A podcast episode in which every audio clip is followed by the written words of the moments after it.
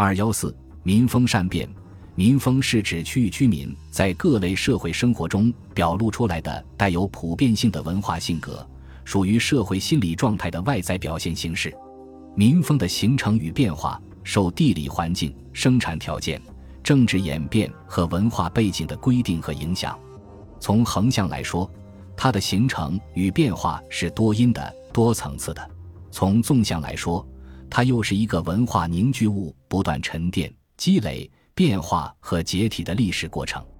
反映汉隋之间各地民风状况及变迁的两份系统文献是《汉书·地理志》的风俗篇和《隋书·地理志》关于九州风俗的概述。有的学者认为，将这两份材料中的文化区域做一比较，可发现，在六个世纪里，南北走着两条截然不同的道路。即北方的统一与南方的分化，在北方，汉制文化区域划分很细，各地文化博览纷杂，风格迥异；随之中则日趋一致，在儒家文化影响下融成一个较大的文化区域。在南方，汉制中文化区域相当粗泛，随着南方的开发和人口的增值，反而分化与成长起许多小的文化区。随之。中南方文化区域已相当密细，此说对于南方的论述大体可以成立；对于北方的见解则过于武断和简单。谭其香先生曾根据隋制的材料进行分析，得出北方当时被誉为尊儒重礼的只有中原二十一郡的结论。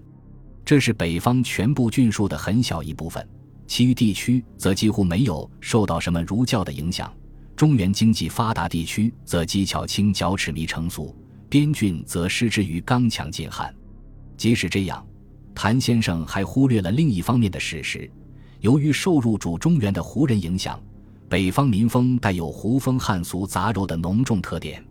关于胡汉民风互鉴的内容，本书已在很多篇章中涉及，篇幅所限，不再进行综述。我们在这里只介绍南方吴。蜀两地民风善变的情况。三国归晋后，晋武帝发现孙吴和蜀汉两地的民风截然相反，他对统治蜀地的过于顺利非常惊诧，曾有过蜀人服化、无邪二之心和蜀人敦朴、易于化诱的议论。关于这一时期蜀人懦弱的记载，在《华阳国志》《晋书》等典籍中能够找到很多。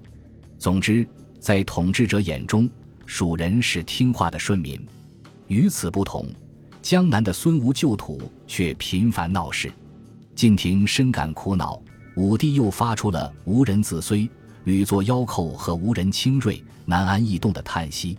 史书中有关江南民风轻悍好斗的例证，比蜀地民风懦弱的记载更多些。春秋时期，越人以锐兵刃死称著。吴人则靠百姓习于战守而名震中原。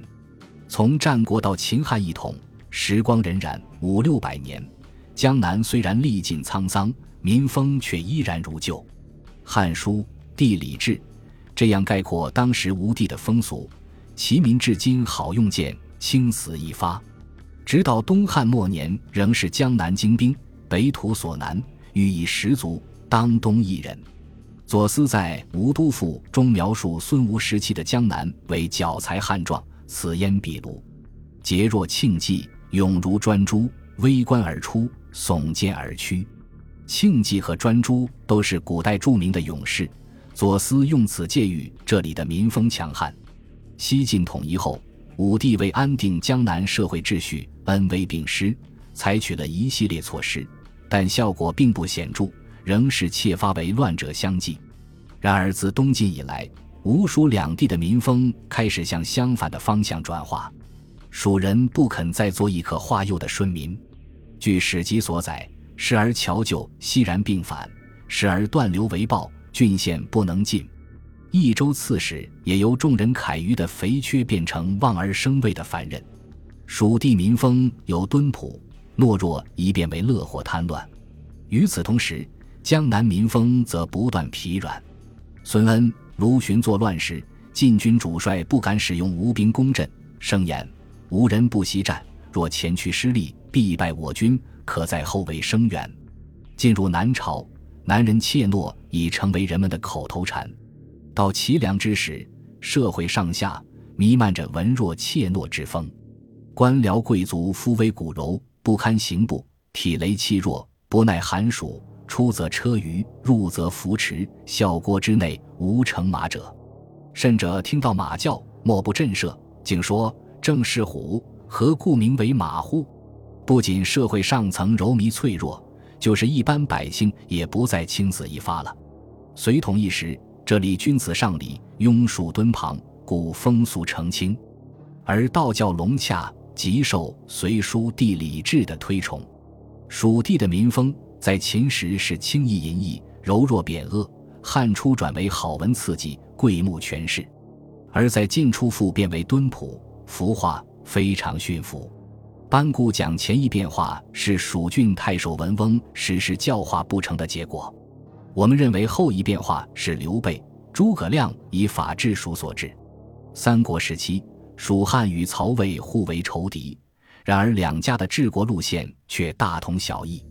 曹操崇尚民法之学，是铲除豪强、破散朋党为治国根本；刘备与诸葛亮施政之道同样遵循名家和法家。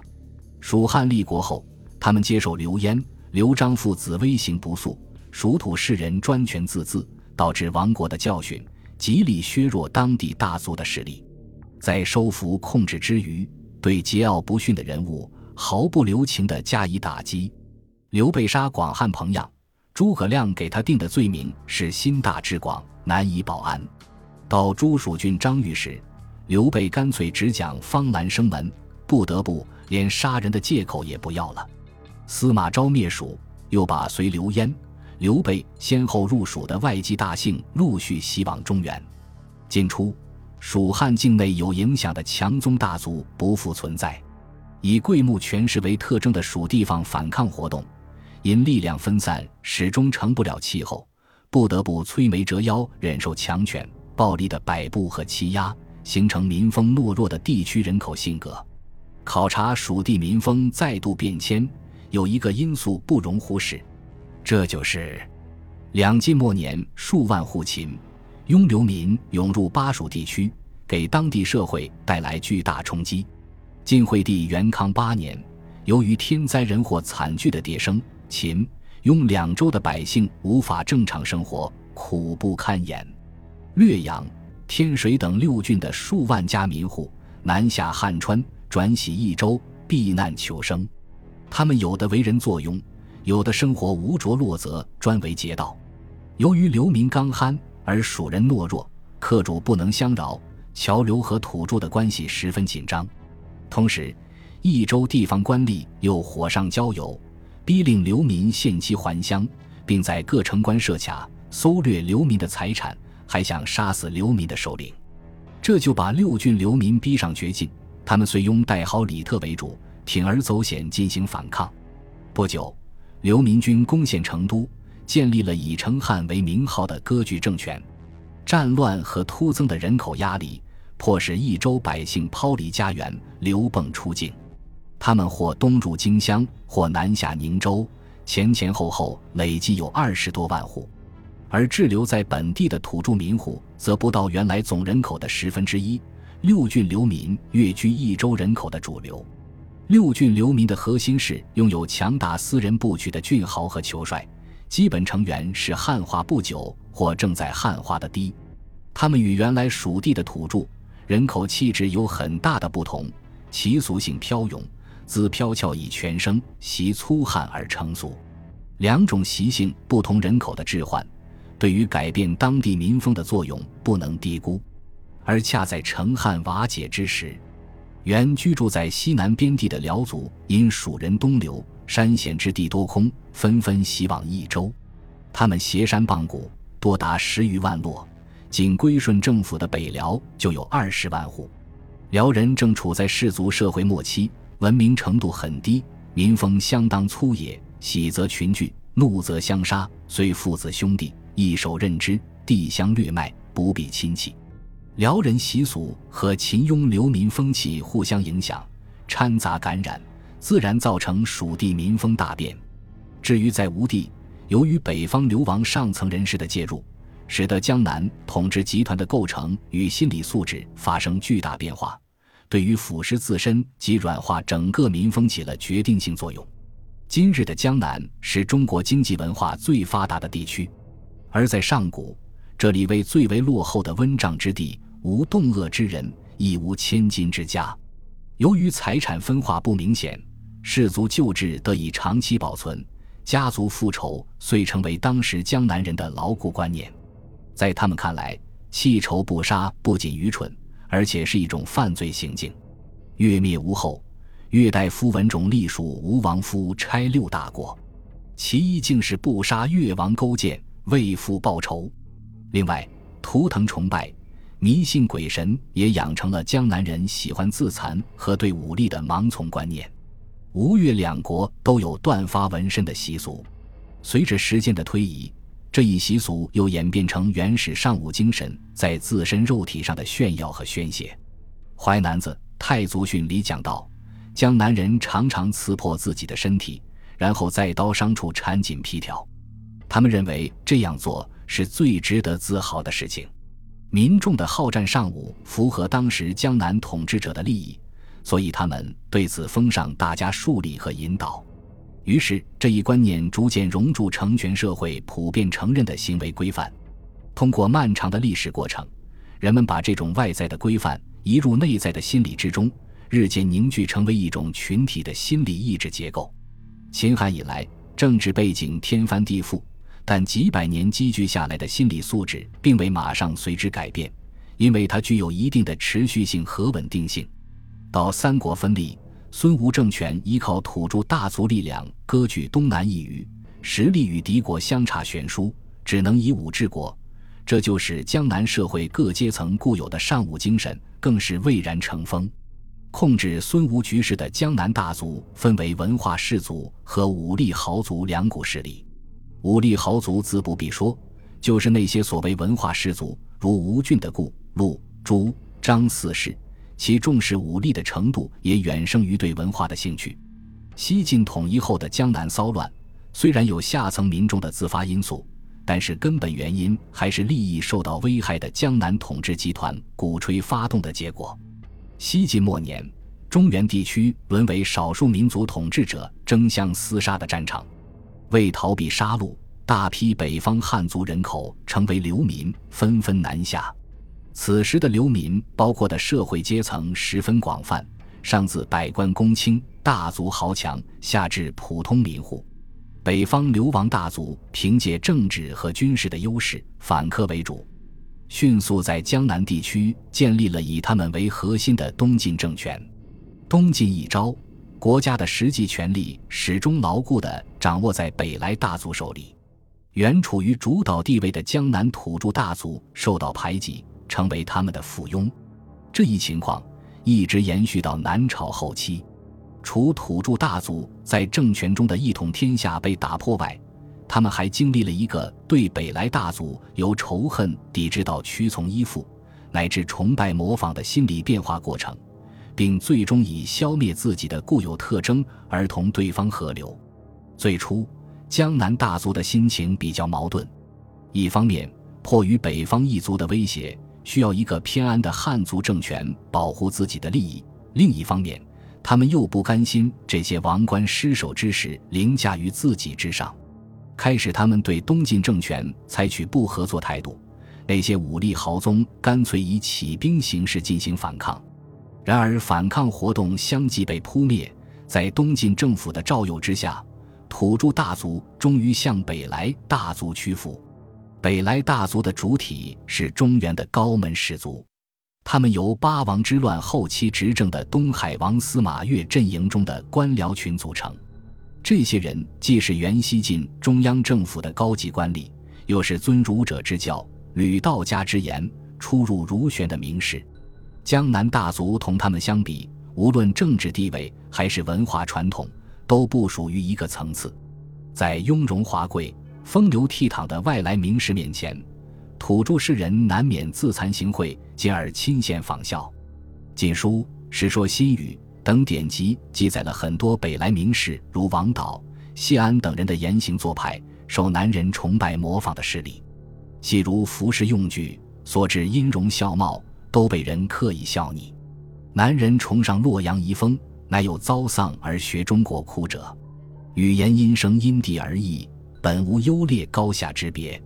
南方上层士人却普遍鄙弃自己的母语，改操中原洛阳之音，作落声咏，后来竟成为男士标榜身份的一种方式。北来大族对于武人、武士、武职的评价素不甚高，外重内轻的格局更是居中执政的高门士族普遍厌恶武人，贬斥武士，进而，在心理深层中积淀下轻武比武的观念。进入南朝后。武职降为卓官，是世代盘踞职衔领重清官的高门土族不屑一顾的职位。南氏恰恰从这方面向北方高门效颦，结果把祖宗传下来的风貌气质消散殆尽了。南北大族的合流与认同，使江南统治集团的构成与心理素质发生改变，其结果必然对自身和社会产生重要影响。晋宋之际。南北大族陆续退出军事领域，进入南朝后，他们凭借士资，享受着尊荣优待、位高爵显、生活豪富。过分的享乐，使他们变成了一群不习武、不懂文、怯懦怕死的社会寄生虫。同时，整个民风也遭到腐蚀，轻武观念扩散成普遍的社会意识。南朝时，社会各阶层都存在着轻武之风。连武人也不例外。南齐时，将军吕安国对儿子讲：“汝后勿作酷者驱使，但亦犹恨不称，当为诸衣官也。”武人子弟不再对家世有自豪感，由于身负社会舆论的压力，所以往往会称将门。除流亡人口对侨居地的冲击外，吴地民风变迁还有宗教信仰变化的因素。六朝前期活跃于江南下层社会的鬼神迷信和太平道教，其思想主旨反映的是崇尚武力和对现实不合理的抗争。对这些宗教活动的危险性，江南统治者素来给予很大的关注。孙策出平江南，即对太平道教教主于吉进行残酷的镇压。东晋以来，随着统治集团构成与心理素质的变化。桀骜不驯的民风日益成为他们实行各项统治政策的羁绊。为了驾驭民风、变换社会风气，江南统治者借助一些人的力量对道教进行改造，力图将具有反抗精神的民间道教驯化成能为上层社会服务的官方道教。这些人中，东晋官僚葛洪为始作俑者，他将儒家思想同道教丹鼎派长生成仙的教义结合起来。使被改造后的道教一变而为统治者束缚民众手脚、消弭反抗意识的工具。葛洪之后，由于孙文起义的发生，统治者加紧了对民间道教的镇压与摧残。到南朝时，陶弘景进一步从理论上和制度上对官方道教丰富完善，教义粗糙的民间道教日益没落，在下层社会中的影响终于被佛教替代。魏晋时期，佛教在江南地区影响有限。永嘉之乱，随着流民洪波的南涌，不少僧侣也相率渡江。南渡的名僧康僧渊、康法畅、知道林等人，为使佛教教义能够被南方的上层人士接受，一方面用比以前更为准确的汉语词汇解经，一方面又注意到当时盛行的玄学，开始以佛理入玄言，杂糅佛玄。这为以后佛教的中国化准备了条件。对南方的下层民众来说，佛教的教义也十分具有诱惑性。佛教宣扬人间的贫富、妖兽、社会上的不平等现象是轮回报应的结果，人生的苦由业而引起，业即为人的种种欲望，前生的业决定后世的果报，众生都在三十六道中轮回，只有皈依佛门。人们才可彻底解除轮回之苦，或在来世改变自己的命运。这使得迫切期望摆脱苦难命运的民众有了一根精神支柱。佛教在南方的广泛流布和深入人心，进一步促成江南地区传统群体心理结构的解体，从而使忍让取代尚武，抗争让位于服从。因为佛教的教义和戒规都对暴力和尚舞持否定态度。佛教的基本戒条以五戒十善最为主要，五戒十善的第一条就规定不杀。佛法要求人们除在行动上约束自己外，还必须在心理上克制任何欲望与冲动。在佛教徒看来，列为戒规首恶的尚无喜杀风气及其观念，不但最无价值，而且是罪恶，会给个人、家庭、群体乃至来世带来灾难性后果。人们只有平心静气地服从现实，戒除各种欲望，反省自身，才能等待现世和来世的解脱。佛教的这些教义、戒规，在转变江南民风中起到难以估量的作用。提倡五戒与十善，曾被刘宋司空和尚之称为做治太平者的最佳统治手段。除此之外，以吴中七郡为中心的江南吴地，由于地处六朝辖区的复兴地带，有一个较为长期的安定和平环境，也使当地民风易于疲软。梁末徐陵曾讲：“昔我平视，天下易安，人不食于干戈，时无闻于府谷，故得凶人侯景。”及我横江，天不中威，时有望战，即是最好的说明。